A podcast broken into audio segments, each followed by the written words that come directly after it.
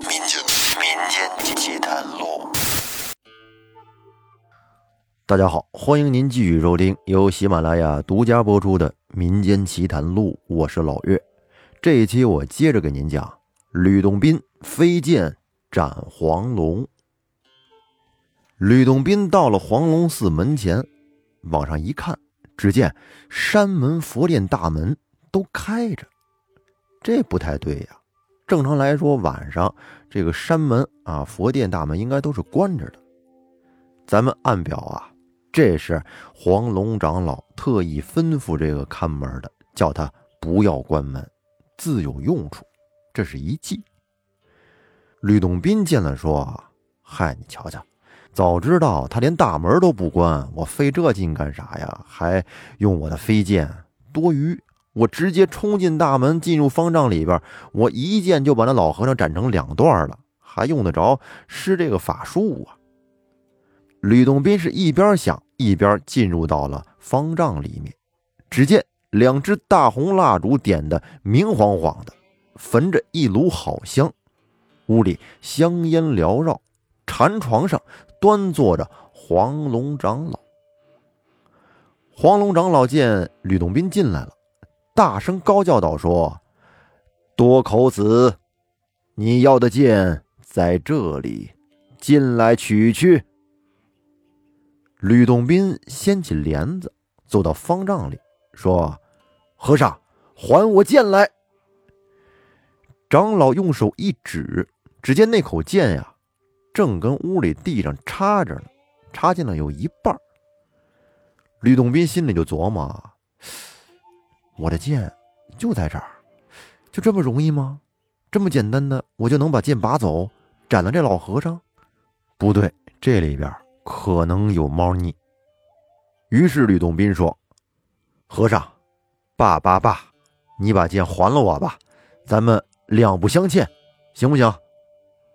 长老说：“多口子，老僧不与你一般见识，本欲斩了你。”但看在你师傅的面上，饶了你吧。吕洞宾一听，又来气了：“嘿，你这老头怎么那么牛啊？口出狂言，还看在我师傅的份上，你等我这就拔了剑，我斩了你这秃驴！”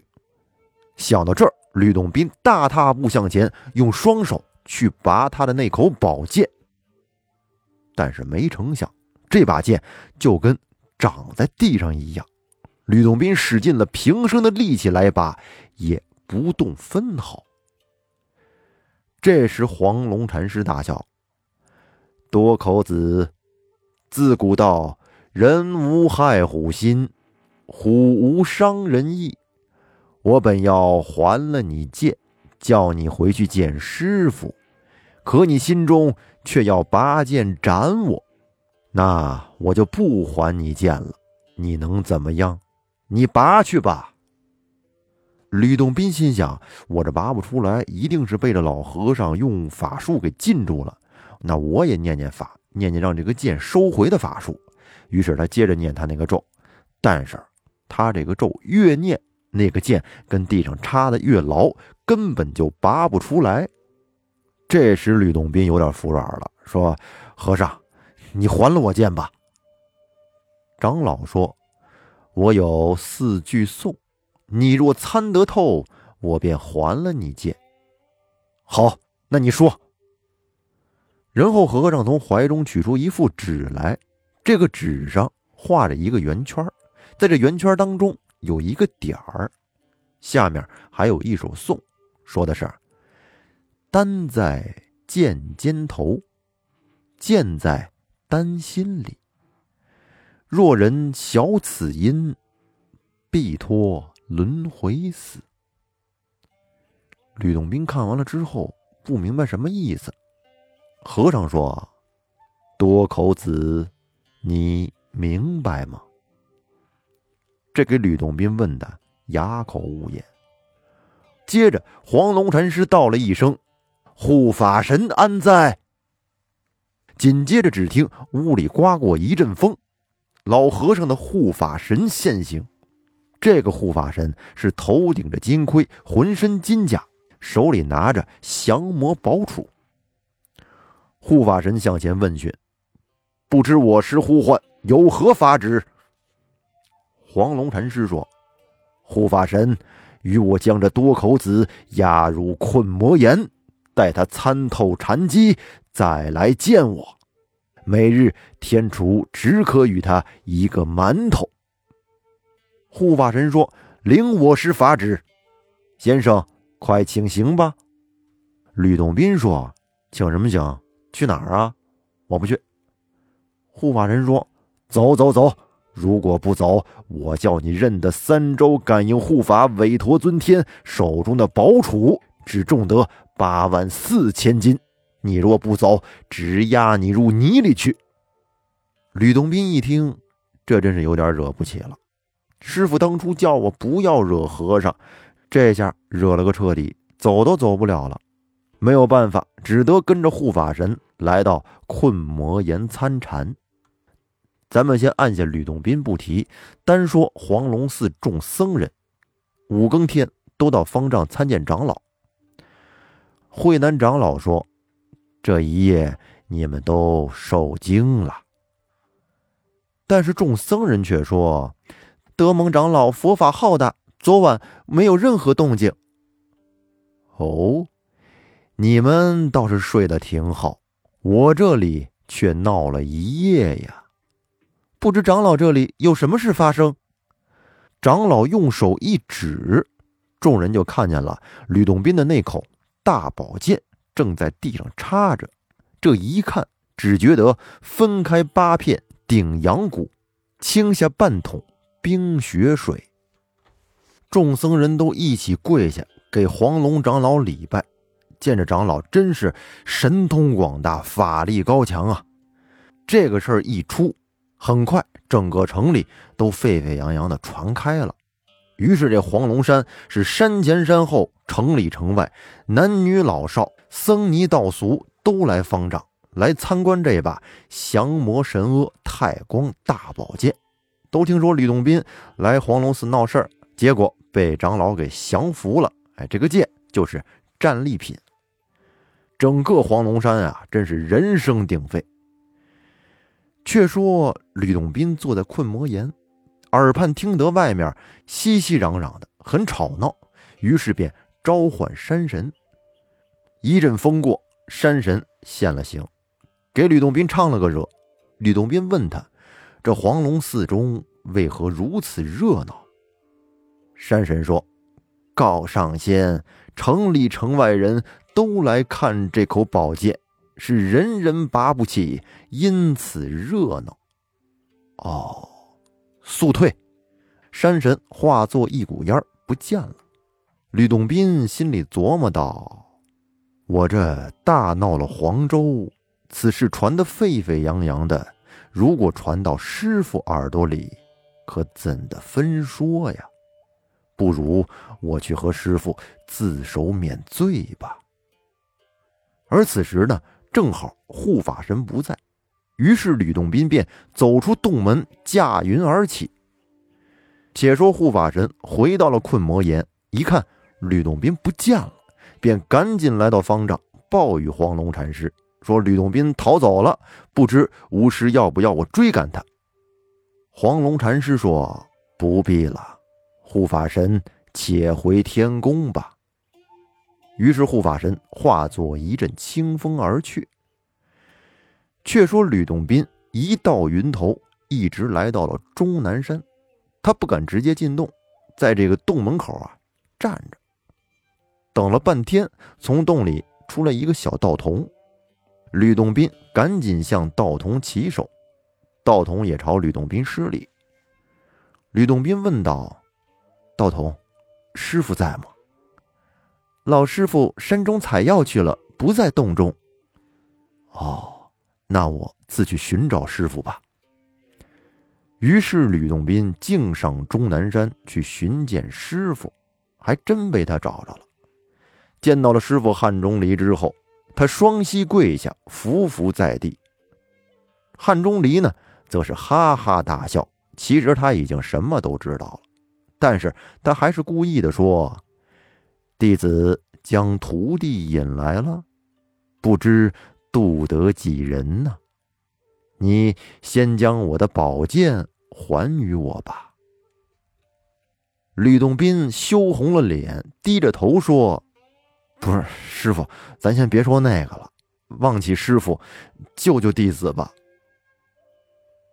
我再三吩咐，休惹那些和尚。你头上的疙瘩尚未消退，有何颜面来见我？你神通短浅，法力未精，如何与人斗胜？弟子不曾渡得一个，却做出这种辱门败户之事。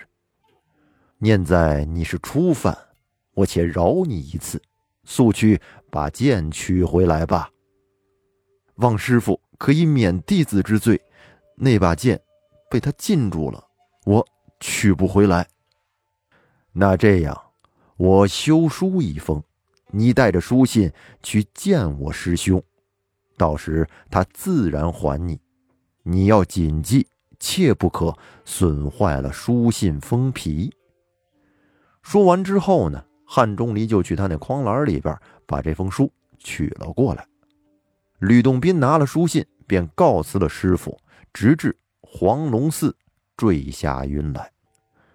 吕洞宾来了之后，伽蓝通报长老说：“吕先生在方丈外听法旨。”黄龙长老说：“唤他进来。”伽蓝出来跟吕洞宾说：“吾师有请。”吕洞宾恭敬地直到方丈里，合掌顶礼说。来时奉本师法旨，有封书在此，请长老过目。长老啊，能掐会算，他早就知道了，便叫把书取过来。吕洞宾双手把书信献上，长老拆开，只见这个书信里啊，上面画了一个圆圈，在这个圆圈的外边，在上边有一点儿，下面呢还有四句诗，说的是。丹只是剑，剑只是丹，得剑之丹，得丹之剑。黄龙长老说：“既然如此，看在你师傅的面子上，你把剑取了去吧。”这次吕洞宾在上前，双手握住了宝剑的剑柄，轻轻这么一拔，哎，还真就拔了起来。吕洞宾说：“拜谢吴师。”吕岩请问：“吴师法语圈子里一点，本师法语圈子上一点，不知是何意故？”黄龙长老说：“你若肯拜我为师，我便传道于你。”吕洞宾听完说：“我情愿皈依我佛。”然后对着黄龙长老是前三拜，后三拜。礼佛三拜，三三九拜，合掌跪膝谛听。黄龙长老说：“如在座前言，一粒粟中藏世界，小和大圈子上一点，无达一粒能化三千界，大和小圈子内一点，这是道，吾传于你。”吕洞宾听完了之后，真是大彻大悟啊！对黄龙长老说：“拜谢吾师，弟子回终南山去拜谢师傅。”黄龙说：“吾传道于汝，酒后修言自会，或诗或词，留为表记。”然后呢，就取文房四宝来。吕洞宾磨墨蘸笔。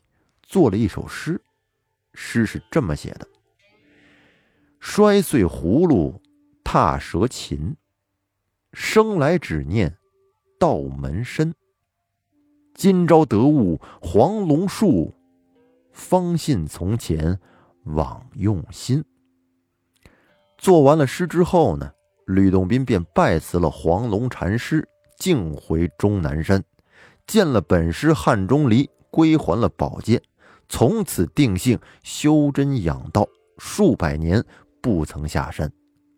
后来功成行满之后呢，真正的成为了陆地神仙。